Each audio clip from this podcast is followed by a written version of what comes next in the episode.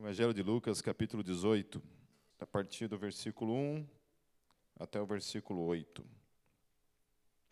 O título dessa pregação é Perseverando na Oração. Vamos lá? Então Jesus contou aos seus discípulos uma parábola, para mostrar-lhes que eles deviam orar sempre e nunca desanimar. Ele disse: Em certa cidade havia um juiz que não temia a Deus, nem se importava com os homens. E havia naquela cidade uma viúva que se dirigia continuamente a ele, suplicando-lhe: Faze-me justiça contra o meu adversário. Por algum tempo ele se recusou, mas finalmente disse a si mesmo: Embora eu não tema a Deus e nem me importe com os homens, esta viúva está me aborrecendo Vou fazer-lhe justiça para que ela não venha me importunar. E o Senhor continuou: Ouçam o que diz o juiz injusto. Acaso Deus não fará justiça aos seus escolhidos, que clamam a Ele dia e noite? Continuará fazendo-os esperar? Eu lhes digo, eles, Ele lhes fará justiça e depressa. Contudo, quando o Filho do Homem vier, encontrará fé na terra? Feche seus olhos, vamos orar mais uma vez. Senhor Deus, eu coloco mais uma vez nossas vidas em tuas mãos. Mais uma vez estamos aqui, Senhor, na dependência absoluta da tua graça, cobertos pelo sangue do Senhor Jesus, que é a única forma, caminho, maneira a qual nós podemos estar diante de ti, Senhor, sem sermos fulminados pela tua justiça pelo teu juízo. Somente a tua graça e a tua misericórdia, Senhor Jesus, manifestados por meio do sangue de Jesus derramado naquela cruz, é a única forma que nos capacita a estar diante de Ti, que és um Deus santo, santo, santo. Use-nos, Pai, nessa noite, fale conosco, ministre nossos corações, Senhor, por louvor da Tua glória que eu oro, Jesus. Amém. Caio Fábio escreveu um livro, um livreto, na verdade, chamado A Geração que Desaprendeu a Orar. Esse livro é bem interessante, porque ele retrata bem o que a gente está vivendo nessa nova, nessa geração de 30 anos para cá, talvez até menos do que isso, onde a evolução da, da tecnologia, as mídias, de forma geral, trouxeram sobre essa nova geração, a influência que isso trouxe sobre a nova geração, sobre a igreja, sobre o comportamento. E uma das coisas que ele coloca nesse livro é que, em especial, a oração ela foi prejudicada, de alguma maneira, por causa de tudo isso. Por quê? Há alguns aspectos que envolvem a oração que antes a gente tinha, e que hoje quase a gente não, não utiliza mais. Por exemplo, quando alguém saía de casa, por exemplo, a gente literalmente depositava em Deus a confiança né, de o que estava acontecendo, você saía saber alguma coisa da pessoa quando a pessoa voltava para casa. Então, hoje não. Hoje você sai de casa, você tem um celular, né, igual eu, por exemplo. Meu filho, quando sai, eu infernizo a vida dele a cada cinco minutos. Né? Filho, está vivo ainda? Né? Uma coisa nesse aspecto. Então, a gente hoje tem essa tecnologia que nos ajuda, de certa forma, a gente ter uma suposta, entre aspas, menos dependência de Deus para certas coisas. Antes, quando alguém ficava doente, você primeiro orava, e no processo levava no médico, que às vezes percorria certas distâncias, até certas distâncias até chegar no médico. Né? Há casos, por exemplo, eu assisto alguns programas no, no History Channel de gente que vive lá no Alasca, por exemplo, né, que se ficar doente, meu querido, lascou tudo. Né? Então, os caras têm uma dependência, mesmo que não queira, de Deus assim, de certa forma, muito maior ainda, né? pelo menos em termos de, de doenças. De depender que Deus tem que prover, de alguma forma, uma saúde ali. Agora aqui não, né? Então você vive nesse, nesse tempo aqui, você tem uma farmácia no, no lado da tua casa, você tem um hospital, um postinho perto da tua casa, de alguma forma. Então essas questões elas trouxeram de certa forma, mesmo que de maneira inconsciente, um pouco menos de dependência de Deus em algumas coisas. Então, a oração ela deixou de, de, ter certas relevâncias em algumas áreas que antes tinham um pouco mais de dependência para com o ser humano nessa relação chamada oração, chamada Deus e o homem, onde a gente se relaciona com Deus por meio da oração. E isso, de certa forma, foi então trazendo uma influência para com a igreja, e por isso ele escreveu esse livro, A Geração que Desaprendeu a Orar. A geração que desaprendeu a orar. Quando antes a oração fazia parte da vida, a oração era uma praticidade diária, comum, rotineira, nós estamos vivendo então um tempo em que as gerações, com o tempo, está cada vez menos orando. Nós estamos orando cada vez menos, ao invés do contrário. Até uma vez eu escrevi um, um parágrafo que os grandes dilemas que eu enfrentei quando eu tinha meus 18 anos eram bem diferentes do que essa geração de jovens hoje está enfrentando. Ah, os meus dilemas era jejuar mais, orar mais, ler mais a Bíblia, servir mais. Essas eram as questões que envolviam a minha mente. Santificar mais, buscar ter uma vida maior de santificação, de luta contra mim mesmo. Isso que eu tinha 18 aninhos, estava na flor hétera da idade. Estava ali, vivendo a minha, né, minha, minha juventude com 18 aninhos e lutando contra essas coisas. Hoje não. Hoje você vê uma geração lutando a favor do aborto, lutando pela legalização da maconha, lutando pela, pela implantação da identidade desse negócio de gênero nas escolas e por aí segue. E eu estou falando da igreja, não estou falando de quem está lá fora. Estou falando de quem está dentro da igreja, onde toda vez que se coloca qualquer questão relacionada a esse assunto, os maiores adversários acabam sendo pessoas que estão dentro da fé cristã. Hoje, inclusive, estava lendo um artigo é, a respeito desse negócio de identidade de gênero nas escolas e alguns estudos científicos de alguns médicos e outros especialistas em áreas que trabalham essa questão da biologia, da infância, desde o do feto e por aí vai, olha para a natureza. E é bem interessante, depois eu posso até compartilhar com vocês, e que realmente, em, em questões científicas, meus queridos, não tem não tem segurança, não há base alguma para se defender isso. Ok? E uma das coisas que uma das médicas fala nesse artigo, fazendo um parêntese aqui agora, é que o que se está querendo fazer no Brasil é que querem fazer das nossas crianças cobaias. Cobaias experimentais.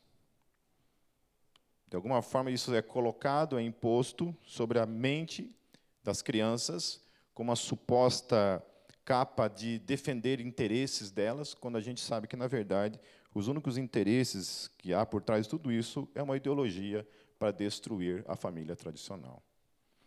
Então, depois eu passo para vocês lá, passo o vídeo, passo toda a palestra desse, dessa médica e o artigo com a assinatura de outros médicos que têm lá todas as suas fontes científicas para trabalhar esse assunto. Então, assim, a gente vivencia esse caos no quesito a oração. Então, a gente, ao mesmo tempo que tem essa realidade de uma geração que desaprendeu a orar, devido a alguns fatores é, tecnológicos que nos colocaram numa condição de menos dependência de Deus no quesito a orar, existe o outro fator contrário a esse, que é também uma geração que, quando se encontra na questão da oração, ora da maneira errada. Ou seja, Deus se torna, de certa forma, uma espécie de, de marionete na mão da oração, aonde a oração tem outros propósitos que não são os propósitos bíblicos, que é determinar questões relacionadas a Deus, onde Deus faz aquilo que a gente manda, e não o contrário. Então, oramos pedindo bênçãos, oramos para determinar certas coisas na pessoa de Deus, oramos para nossos próprios interesses, mas não para buscar realmente os propósitos pelos quais a oração nasceu, que é cumprir a vontade de Deus em nossas vidas. Nós oramos por algumas razões. Primeira questão, porque nós precisamos orar. A oração é uma dependência de Deus. O ser humano, ele tem sede de Deus, tem fome de Deus. E essa questão da, da oração, o que é produzido por meio da oração na vida de um crente, essa relação com Deus, a gente não pode trabalhar isso em questões simplesmente conceituais, simplesmente uma questão é, filosófica, uma questão teológica. Essa semana, dando um aconselhamento para uma pessoa que reclamava a respeito do comportamento de uma pessoa que ela tem um certo nível de relação. E o que eu falei para essa pessoa era o seguinte: falei assim, olha, querida, eu vou falar uma coisa que eu sempre falo, desde que eu me converti, eu sempre aprendi isso e ensino isso, que a vida cristã só pode ser vivida por quem é nascido de novo. Repita comigo: a vida cristã só pode ser vivida por quem é nascido de novo. Por quê? Por que ela só pode ser vivida por quem é nascido de novo? Por que, que a vida cristã não pode ser simplesmente imitada? Por que, que quando se tem um quando se fala, por exemplo, um ditado estúpido, é, as pessoas não falam isso de modo propositalmente para que seja estúpido. Quando eu falo que é estúpido, estou apenas dizendo que mesmo que não tenha um propósito de ser, ele é, ok? Ele é, um, ele é um, uma frase dita sem sem ter uma, um sentido realmente bíblico e teológico. Quando alguém fala assim, por exemplo, para mim, assim, ah, tem mais cristãos, eu conheço mais cristãos lá fora, gente vive sendo mais cristão do que dentro da igreja. Isso não existe, gente. Amém? Vou repetir. Não existe cristão fora da igreja. Quando eu quero dizer fora da igreja, estou dizendo assim, ah, é um cara que você conhece, que ele não é cristão nominalmente, ele não confessa Jesus na vida dele, mas ele tem um comportamento que é cristão, digamos assim. Então não existe um comportamento cristão, porque o cristão não é comportamento. Entendo bem. Ser cristão não é um comportamento. Ele pode se refletir por meio de um comportamento, mas ele não é necessariamente um comportamento. Ser cristão é o quê? O que, que define um cristão? Quem é um cristão? O que é ser um cristão? Hum? O que é ser um cristão? Alguém que nasceu de novo. Se tornou uma nova criatura, foi regenerado. Amém? Se tornou literalmente um filho de Deus. Ele não era e passou a ser. Amém? Então, não existe filhos de Deus fora de Cristo. Não existe cristãos fora de Cristo. Por mais que tenha um comportamento, olha, como de Jesus, se ele não tem Cristo como Senhor e Salvador da vida dele, ele não tem comportamento cristão, ele não tem um, o, ele não é cristão, ele não tem vida cristã. A vida cristã é a vida de Cristo. E isso não é, não é necessariamente um comportamento. Pode ser, mas não necessariamente. É literalmente a transferência de alguém que estava no império das trevas e que é transferido para o reino da luz. E ainda que no reino da luz, ainda assim, pode haver nele manifestações da sua carnalidade, da, ainda da sua natureza terrena. Né? Então, ele pode ainda ter na vida dele alguns resquícios de pecado, comportamentos pecaminosos, ainda pode haver nele. E como há na vida de quase todos nós, pelo menos eu acho que todo mundo aqui. Se tem alguém que não tem aqui, amém.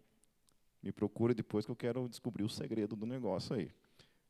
Então, há essa questão. Então, não há fora disso essa conversa, esse ditado que se costuma utilizar aí, que eu conheço mais gente cristã que está lá fora do que aqui dentro. Não, não existe isso. Pode ter um comportamento louvável como ser humano, ponto, mas não é cristão e ponto final. Indiscutivelmente isso. Amém? Então a gente trabalha nessas questões. Então, perseverar na oração, ela implica então duas questões.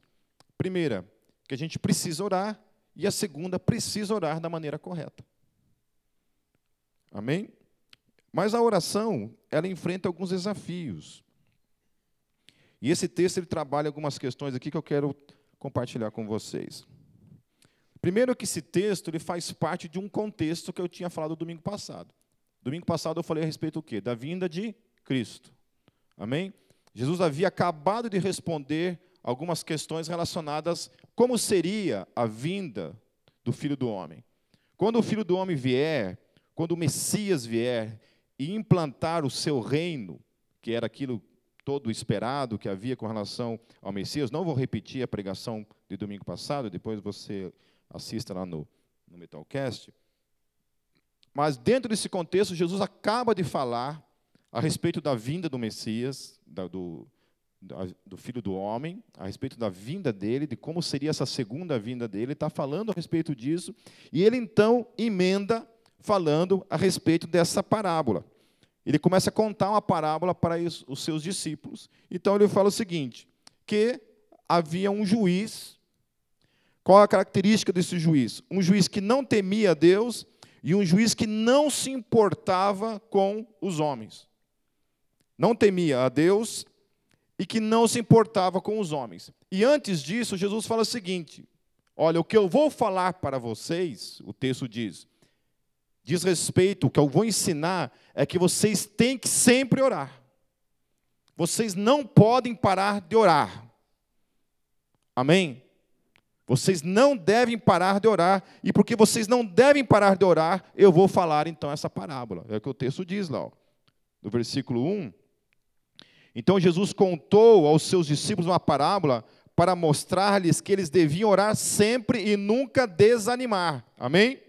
Nunca desanimar. Então, qual é o propósito do que Jesus vai contar? Ele vai contar uma parábola para qual propósito? Que eles deviam fazer o quê? Orar sempre. E orar sempre ligado a uma outra coisa, que eles não deveriam desanimar. Amém? Uma das coisas que traz desânimo na gente, e diz respeito também a essa questão ligada a esse juiz que não temia a Deus, e que não tá, estava pouco se importando com, com o ser humano, é que a gente vê muita injustiça acontecendo no mundo. Então, se você parar para pensar, se você for começar a orar somente por tragédias naturais, você já passa o dia inteiro orando. Né? Aconteceu esse terremoto no México, quase que o Brunello foi para a fita semana passada também, né? Rio Branco estremeceu. Há fontes fidedignas que dizem que era o Brunello roncando, mas mas aconteceu, né, cara? Eu, sinceramente, eu, quando eu fiquei sabendo esse negócio do tremor, eu falei, ô louco, cara, nem sabia que tinha essas coisas no Brasil. Tremor, assim, de terra, essas coisas, né? E tremeu mesmo, Brunel. Foi feio mesmo, deu uma. Amém, que não aconteceu nada trágico, né? Imagina acontecer isso no meio de Curitiba, no meio desses prédios tudo aí, porque lá em Rio Branco é só loninha preta, né? Essas coisinhas, não tem. Não tem o que cair lá, né? Deixa eu voltar aqui. Então, existem esses questionamentos, voltando à questão, quando a gente olha para toda essa questão ligada ao mundo, tudo que está acontecendo no mundo, e isso nos desanima, isso nos desencoraja a olhar para essa dimensão de problemática que é o mundo, olhar para tudo isso e pensar, cara, para que eu vou orar? Que diferença fará a minha oração diante do caos em que o mundo se encontra. Como, diante disso, o que fazer? São coisas que a gente questiona. E algumas questões também envolvem problemas teológicos, que alguns acabam até mesmo encontrando com relação a orar. E, por exemplo, 1 João 5, 14 e 15, olha o que diz o texto. Demonstrando a razão pela qual a gente tem que orar. Esta é a confiança que temos ao nos aproximarmos de Deus. Se pedirmos alguma coisa de acordo com a Sua vontade, vou repetir: se pedirmos alguma coisa de acordo com a Sua vontade, o que, que acontece? Ele nos ouve. Ponto. O que João está dizendo é que qualquer coisa que eu peço para Deus, que é segundo a vontade, dele, ele nos ouve. Ele ouve. E aí o texto diz, continua dizendo assim: E se sabemos que ele nos ouve em tudo que pedimos, sabemos que temos o que dele pedimos.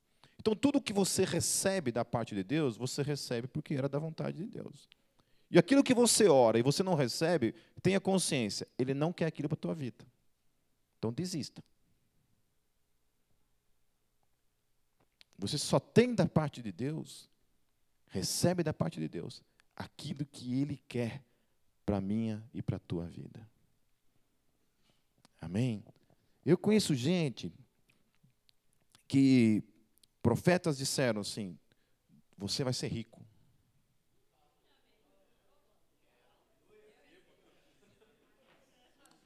Eu juro que eu pedi o endereço do profeta, não, ela não quis me dar o endereço. Mas está até hoje esperando isso acontecer na vida. Entende? Está até hoje esperando isso acontecer na vida. E aí eu penso, cara, será que é assim que a coisa acontece? Hum. É assim que a coisa simplesmente acontece. Olha, eu não estou eu não, eu não dizendo que eu não creio que Deus fale com pessoas, porque eu creio realmente que Deus fale. Deus fala com pessoas. Mas depois de 27 anos de caminhada na fé, de todas as, as porcentagens de vezes em que pessoas me disseram que Deus falou e não aconteceu, foi tão grande, foi tão grande, que hoje, olha, queridos, quando alguém me fala assim, Deus me falou, eu tenho pelo menos uns mil tipos de arrepios na alma. Geralmente eu faço assim, ai, ai, ai. Ai, ai, ai. Porque quando eu chego para vocês, eu falo assim, Deus me falou, qual que é o peso que isso tem? Pô, se Deus falou, cara, o que, que você vai falar? Hum. Já chegaram para mim, queridos, olha, vida de pastor, vou te falar uma coisa, viu? Já chegaram para mim e falaram assim, Pipe, Deus falou para mim que eu tenho que fazer isso. O que, que você acha?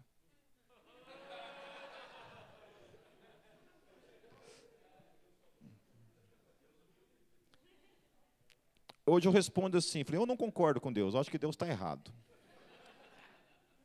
Eu acho que tem que fazer o contrário, cara. Não é cara de pau? Alguém dizer uma coisa dessa? Que, se Deus falou para mim, o que, que você acha? Eu falei, cara, eu não acho nada. Eu, quem sou eu? Nessas horas, tá, olha para você e fala, oh, Deus, quem está perguntando, aí ele não tem nada a ver com isso. Não tem nada a ver com isso. Então a oração ela tem um propósito, e o propósito da oração é manifestar a vontade de Deus na minha e na tua vida. É por isso que nós oramos. É por isso que nós oramos para Deus dizendo: Deus, venha o teu reino. Seja feita a tua vontade. São esses os propósitos da oração. Então, para que a vontade de Deus se manifeste na minha vida, eu preciso orar. Eu preciso o quê? Orar. Todas as vezes em que eu e a Kátia temos que tomar decisões e principalmente questões relacionadas ao futuro. Inclusive hoje a gente estava tendo uma conversa sobre isso, sobre projetar o amanhã, né? olhar para o amanhã, ver o que será do amanhã, o que a gente quer daqui 20, 30 anos, sei lá quanto tempo Deus nos der, o que, que nós queremos. A minha resposta sempre é assim: nós precisamos orar. Não toma um passo sem isso. Não vou para direção nenhuma sem antes orar. Não, não, não tem esse negócio de trabalhar no reino de Deus, meu, meus queridos. Eu, uma frase que eu sempre utilizo em discipulado é: Nós fomos chamados para andar por direção e não por eliminação.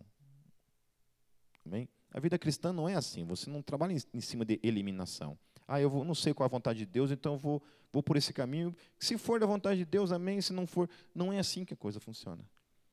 Em Deus você ora primeiro e espera a direção de Deus. Ah, mas Deus não fala comigo. Espera que Ele vai falar.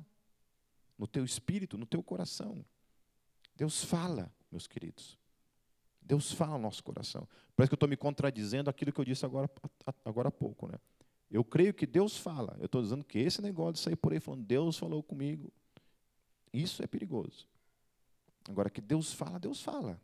Deus coloca paz, Deus testifica no nosso espírito a vontade dele. Quando eu falo que Deus fala, deixa eu dizer uma coisa para vocês bem claro. Não é uma voz como vocês estão ouvindo aqui agora. Não é tão bonita a voz de Deus assim. Mas não é dessa forma. Amém?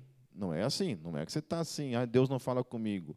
Você acha que vai abrir uma voz do céu assim, ô oh, miserável, vai por ali. Não, não é assim que a coisa funciona. Amém? Mas Deus fala. É um mistério que acontece no nosso coração, no nosso espírito, uma testificação. E sempre, meus queridos, essa testificação vai estar de acordo com a palavra. Amém? Por que, que eu digo isso? Porque uma vez, numa, na igreja metodista de Foz do Iguaçu, eu já contei essa história aqui, mas que vocês não vão lembrar, ou a maioria de vocês não estava aqui quando eu contei. Todas as sextas-feiras, na igreja metodista em Foz do Iguaçu, havia uma grande reunião de oração. Muita gente da cidade toda ia lá, a igreja ficava lotada de pessoas para orar. E tinha um tempo que era o tempo de testemunhos, aonde as pessoas queriam dar um testemunho, iam lá na frente, pegavam o microfone e davam um testemunho. E foi uma mulher lá na frente e falou o seguinte: falou, olha, eu queria testemunhar que eu comecei a vir aqui orar todas as sextas-feiras e Deus ouviu a minha oração. Graças a Deus, o, o, o, o cara que eu, que eu gosto, que eu amo, se separou da esposa dele. E agora, e agora, graças a Deus, a gente vai poder. Né? Aí, coitado do pastor, né, cara? O pastor Sidney, amigo meu, né, cara, ele correu lá, pegou o microfone, teve que consertar toda essa situação e morreu a oração. Ninguém mais foi. Principalmente as mulheres casadas, né, cara? Tô fora. Algumas até que tentaram continuar lá. Falei, opa, deu certo?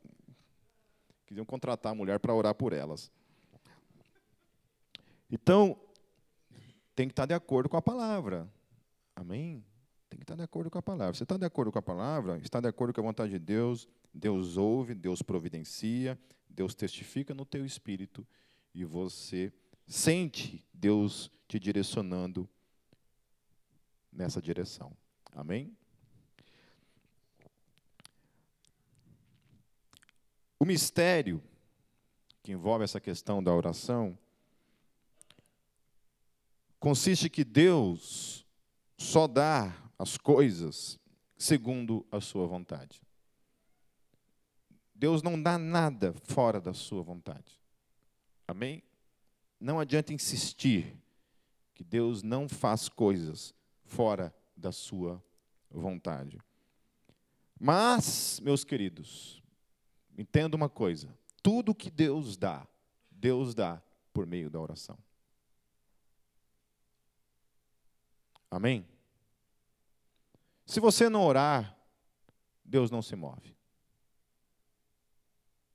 Quando Deus decidiu salvar o mundo, e aí uma das questões que conflitantes de quando entra essa discussão de arminianismo com o calvinismo, é que muita gente pensa que, que o calvinismo, portanto, se é verdade, você não tem necessidade de pregar o evangelho. Porque se Deus predestinou as pessoas para a salvação, independente se você pregar o evangelho ou não, as pessoas vão ser salvas e ponto final, portanto não precisa pregar o evangelho. Mas não é assim que a coisa funciona. A doutrina calvinista ela defende o seguinte, que a salvação se dá por meio da eleição, porém a eleição só se concretiza na vida do indivíduo e ele só é salvo por meio de uma única forma, que é que é a salvação por meio de Cristo. Não tem outra forma. Deus não elege pessoas para serem salvas por meio, sei lá, de plantar bananeira. Planta bananeira que vai ser salvo. Não. A única forma de ser salvo, mesmo por meio da eleição, é por meio de Cristo. Não tem outra forma. Por isso é necessário pregar o Evangelho. Se não pregar o Evangelho, ninguém vai ser salvo. Ponto. Amém? No que diz respeito a manifestação da vontade de Deus na minha, na tua vida, se dá também por meio da oração. Se eu e você não oramos, Deus não vai pegar você na marra, na tua casa, aonde você estiver, e te obrigar a fazer a vontade dele. Amém? Ela se manifesta, sim, mas se manifesta por meio da oração. Quando você ora, Deus estipulou que assim o fosse, por meio da oração. Ele te leva a orar para que a vontade dele se cumpra na sua vida. Essa é uma loucura, né? Deus tem planos para a sua vida, Deus tem projetos para a sua vida. O Espírito Santo te leva a fazer as orações de acordo com o coração do Pai, para que a vontade do Pai se manifeste na sua vida, por meio da oração. É assim. É assim. Porque senão nós vamos entrar na mesma questão do porquê pregar o Evangelho. Nós pregamos o Evangelho porque a salvação só se dá por meio de Cristo. Nós oramos porque a vontade de Deus se cumpre por meio da oração. Quando nós oramos, Deus então vem e age, porque Deus estipulou assim. Não é que Deus se torna nossa marionete, não é que Deus se, se coloca debaixo da nossa autoridade ou coisa desse tipo, mas é simplesmente porque Deus colocou as coisas dessa maneira. Quando nós oramos, o céu se move, segundo a sua vontade. Por isso, Jesus falou assim: olha, vocês devem orar sempre e nunca desanimar. Agora, nunca, nunca desanimar aqui, essa, essas palavras elas são interessantes, porque no vocábulo grego ela tem uma implicação diferente. Ela tem um sentido diferente quando utilizado dentro do grego, por exemplo. Nunca desanimar, olha o que, que significa. Não ceda ao mal. Então Jesus está dizendo o seguinte: ore sempre e não ceda ao mal. Ponto. Ore sempre, mas não ceda e não ceda ao mal. Uma outra forma de você entender isso também é o seguinte: ore sempre e não acovarde-se. Não se acovarde diante da vida. Não se acovarde diante do mal que está ao seu redor. Não ceda a ele. Não se sujeite a ele. A outra forma de você entender esse texto também é o seguinte: ore sempre e não perca o ânimo. Olha que poderoso isso. Não desanime. Mas, Pipo, faz tanto tempo que eu oro, que eu oro, que eu oro, que eu oro e nada acontece. E Jesus está dizendo assim: olha, não desanime, continue orando, não desanime.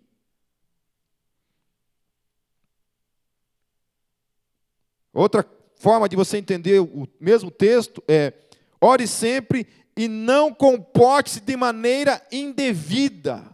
Ponto.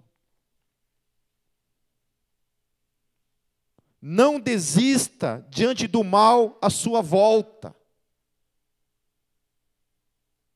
Não desista diante do mal à sua volta.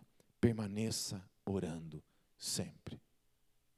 Não ceda ao mal. Então não é uma questão simplesmente de desanimar. Ai, ultimamente estou meio preguiçoso, não querendo orar. Não é isso. Apenas isso.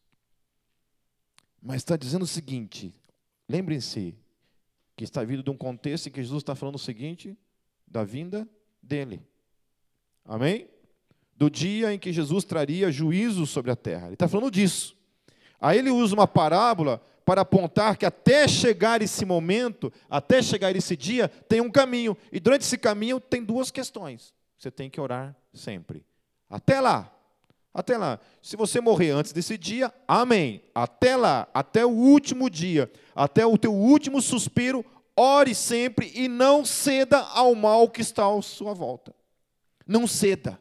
Não desanime. Não se entregue para ele. E é o que acontece. Vai passando o tempo, a gente vai desanimando da oração, a gente começa a falar tanto para Deus que acha que Deus ficou surdo ou que Deus não nos ama. O que eu já ouvi gente dizendo assim: Deus não se importa comigo. Isso não. Lembra que eu falei para vocês que toda oração, todo o nosso raciocínio, queridos, tem que se submeter às Escrituras. Amém? Todo o nosso raciocínio precisa se submeter às Escrituras. Se o nosso raciocínio é um e as Escrituras diz outra coisa, nós temos que decidir a quem nós vamos ouvir. Ou a gente ouve a nós, ou a gente ouve as Escrituras. Então, as Escrituras não tem como eu afirmar que Deus não se importa comigo, que Deus não me ouve, que Deus não está nem aí, que Deus não me ama. segundo as Escrituras.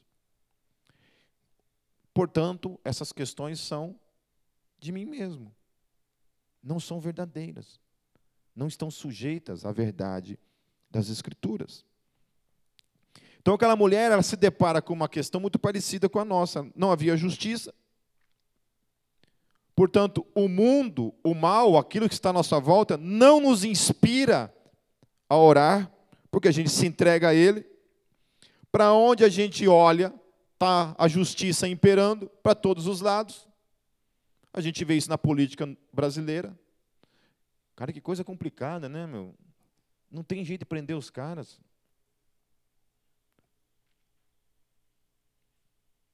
A própria justiça que foi feita para punir o mal é a própria justiça que livra o mal o tempo todo. Livra o mal de quem tem poder. Porque quem é coitado, tipo vocês, se roubar uma bala no mercado, está lascado.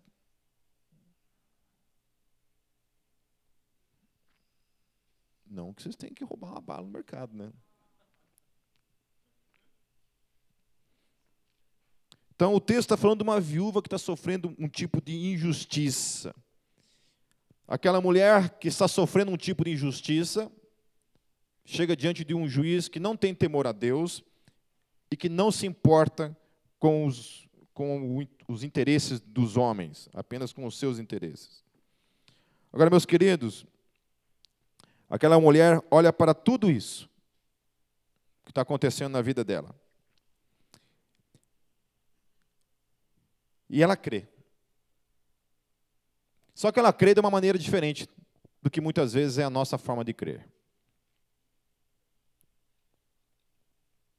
Quando se fala de crer, segundo esse texto, o que está falando? Que tipo de crença que nós estamos falando aqui?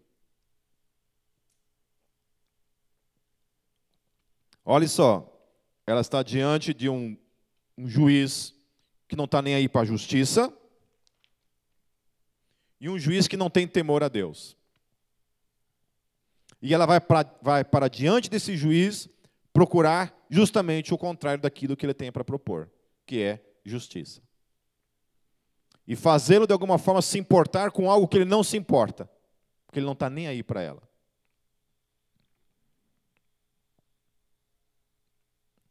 ela ignora completamente essas realidades que estão diante dela e ela começa a importunar a vida desse cara.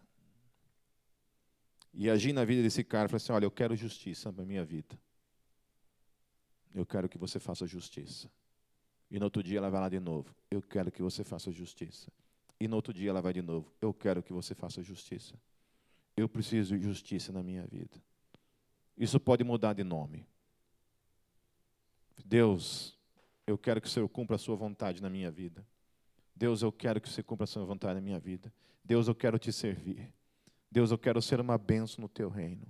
Deus, eu quero ser um homem, uma mulher cheia do Espírito Santo. Deus, eu quero, Senhor Jesus, que, que o teu reino venha, Senhor, na minha família. Deus, eu quero que o Senhor restaure o meu casamento, Senhor. Deus, eu quero que o Senhor faça um milagre na vida do meu marido. Deus, eu quero que o Senhor faça um milagre na vida da minha esposa. Deus, eu quero que o Senhor faça um milagre na vida do meu filho, da minha filha. Deus, eu quero que o Senhor faça um milagre na vida do meu irmão, da minha irmã. Deus, eu quero que o Senhor faça um milagre na minha igreja. Deus, eu quero que o Senhor faça um milagre no meu bairro, na minha cidade. E você começa incansavelmente a falar, orar, e orar, e orar, e pedir, e pedir, e pedir, e pedir, diante de Deus. Essa mulher está diante de um juiz injusto, meus queridos. E aí entra essa praticidade da oração. Essa praticidade de algo que Jesus está falando. Que o cristão, aquele que aponta e que molda a sua vida, meus queridos, dentro dessa cosmovisão de que um dia aguarda que Jesus volte para julgar toda a terra, Jesus está apontando o seguinte: que a gente tem que caminhar nessa direção, tendo esse estilo de vida de oração. Uma oração contínua, uma oração que persevera, uma oração que não se entrega para o mal à sua volta, uma oração que crê, que crê e persevera e bate, bate, bate, bate, bate até que seja atendido. Em nome de Jesus. Amém? Amém? A gente não pode ceder ao mal. A gente não pode ceder às circunstâncias simplesmente. Porque o que a gente vê muitas vezes nessa caminhada da fé é que a gente vai ficando pelo caminho, a gente vai cedendo ao mal, a gente vai largando a nossa santificação de alguma forma e aceitando para nossas vidas certas questões do mal que antes para nós eram impossíveis de serem abraçadas e começam a ser abraçadas no dia a dia. E a gente vai desistindo, a gente vai deixando de orar, a gente vai deixando de crer que Deus pode fazer. Então, aquela nossa cosmovisão que caminha na direção desse reino vindouro, absoluto, na sua totalidade, começa a perder a sua significância. E a gente começa a caminhar no dia a dia como se Jesus não fosse voltar mais. E a gente começa a negociar o nosso caráter. A gente começa a negociar as prioridades do reino. A gente começa a colocar o reino, sabe Deus em que posição na nossa vida. A gente começa a se preocupar com os nossos interesses.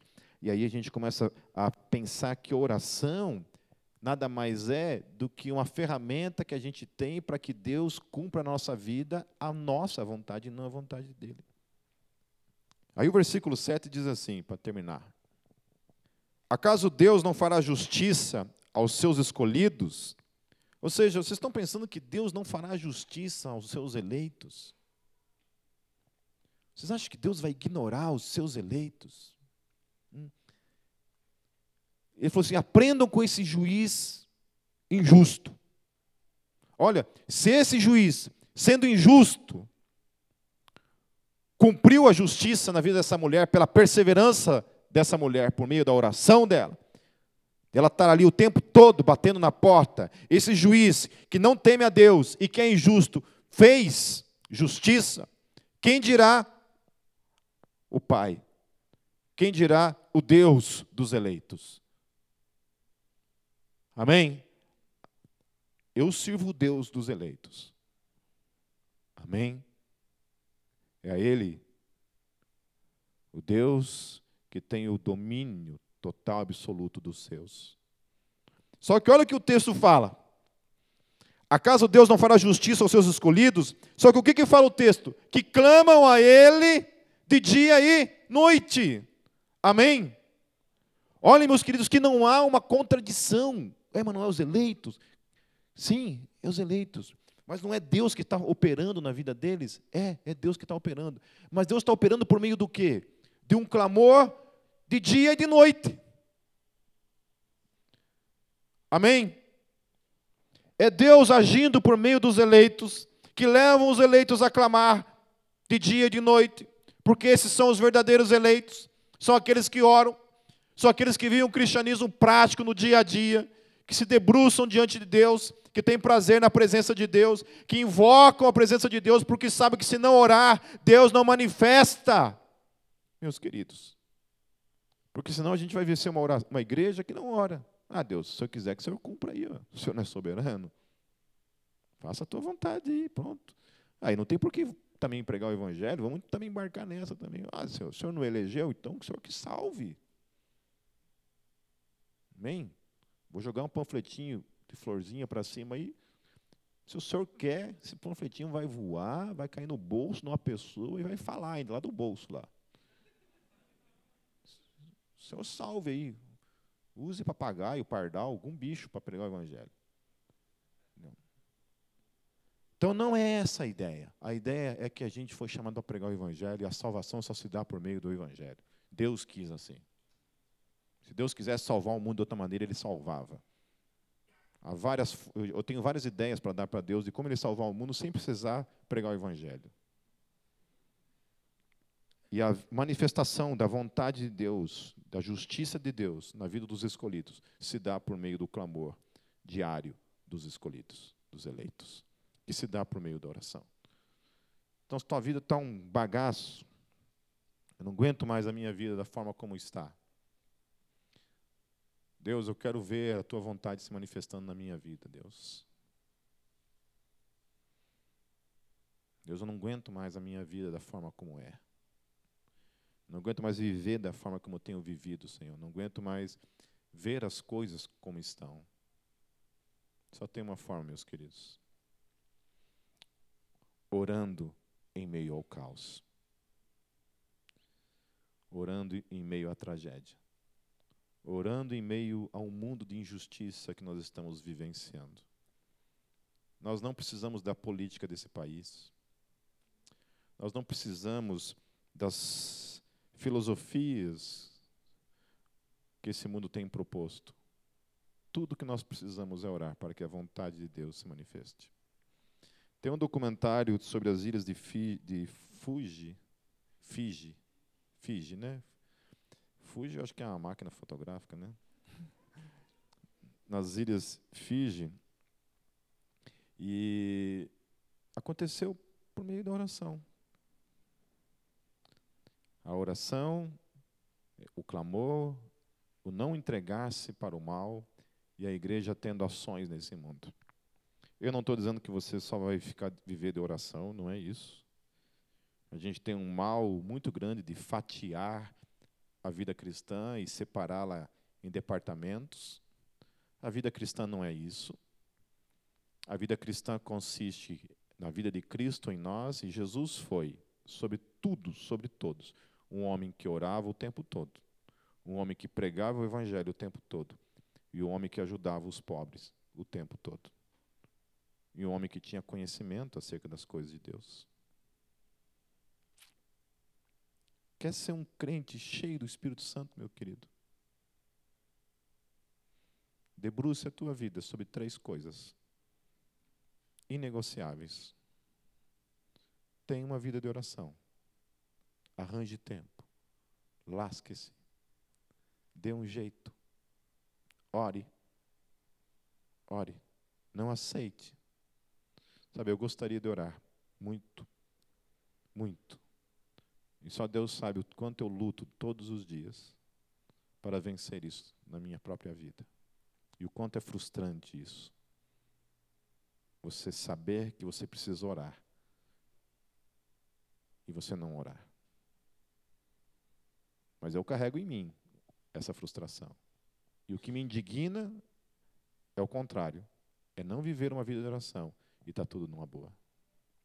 Isso é questionável. A segunda questão: leia, estude, leia a Bíblia, vá atrás de informações, leia, por favor. Queridos, eu, alguém me mandou, acho que foi o Lincoln, me mandou um vídeo de uma, de uma mulher falando a respeito de música secular que eu tremi dentro de mim, assim, de raiva.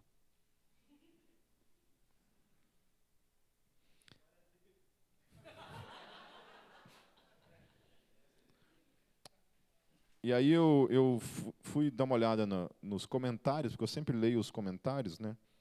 Porque para ver se todo mundo está concordando com o que está sendo dito, vai que não estão concordando, a pessoa perdeu seu tempo, né? O mais difícil não é a pessoa olhar e falar um monte de abobrinha.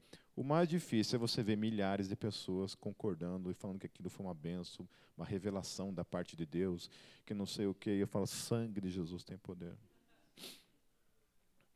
Pessoa eu acho interessante isso, como as pessoas têm a capacidade de pegar um texto bíblico e fazer ele falar uma coisa que ele não está falando.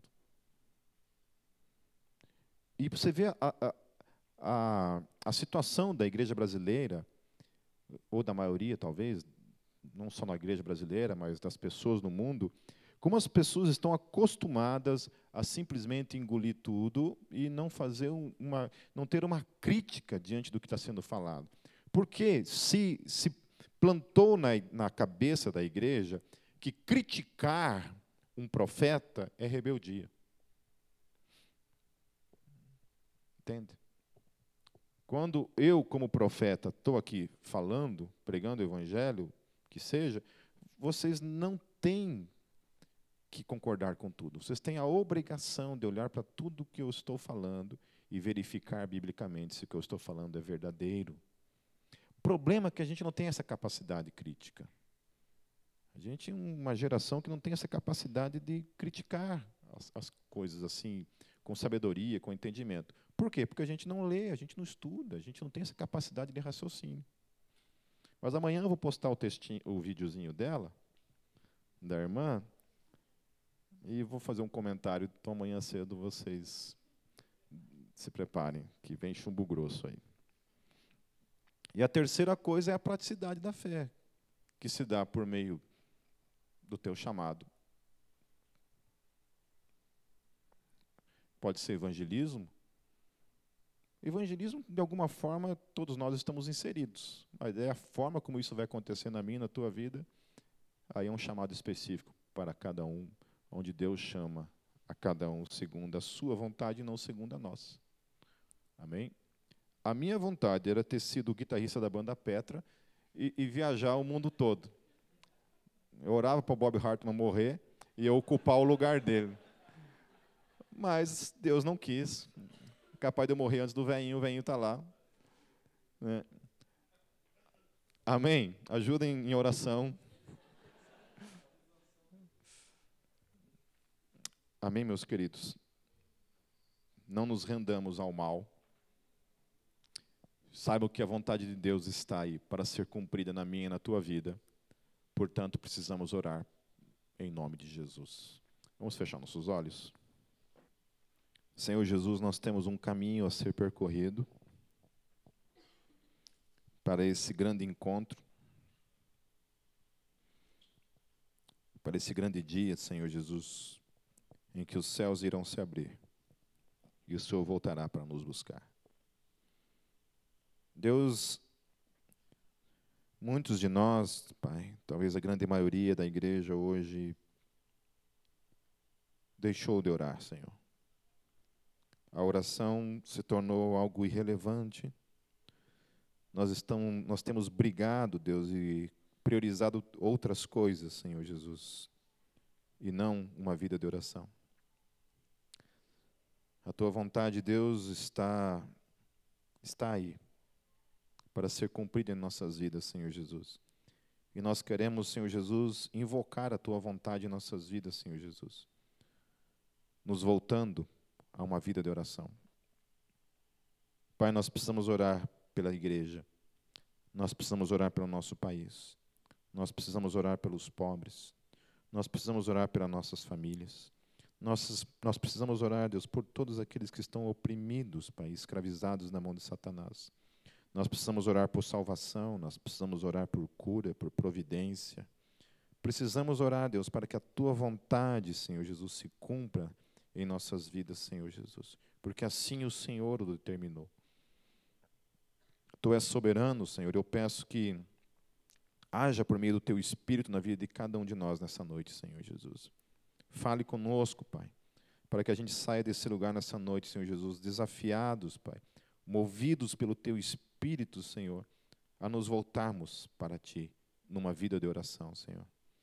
Para que quando o Senhor vier ou para quando o Senhor nos levar, o Senhor nos levar nessa condição, Pai, de homens e mulheres que oram, homens e mulheres que clamam dia e noite, homens e mulheres que estão constantemente, Senhor Jesus, invocando o teu reino sobre este mundo, invocando a tua vontade sobre toda a face da terra. Em nome de Jesus. Amém.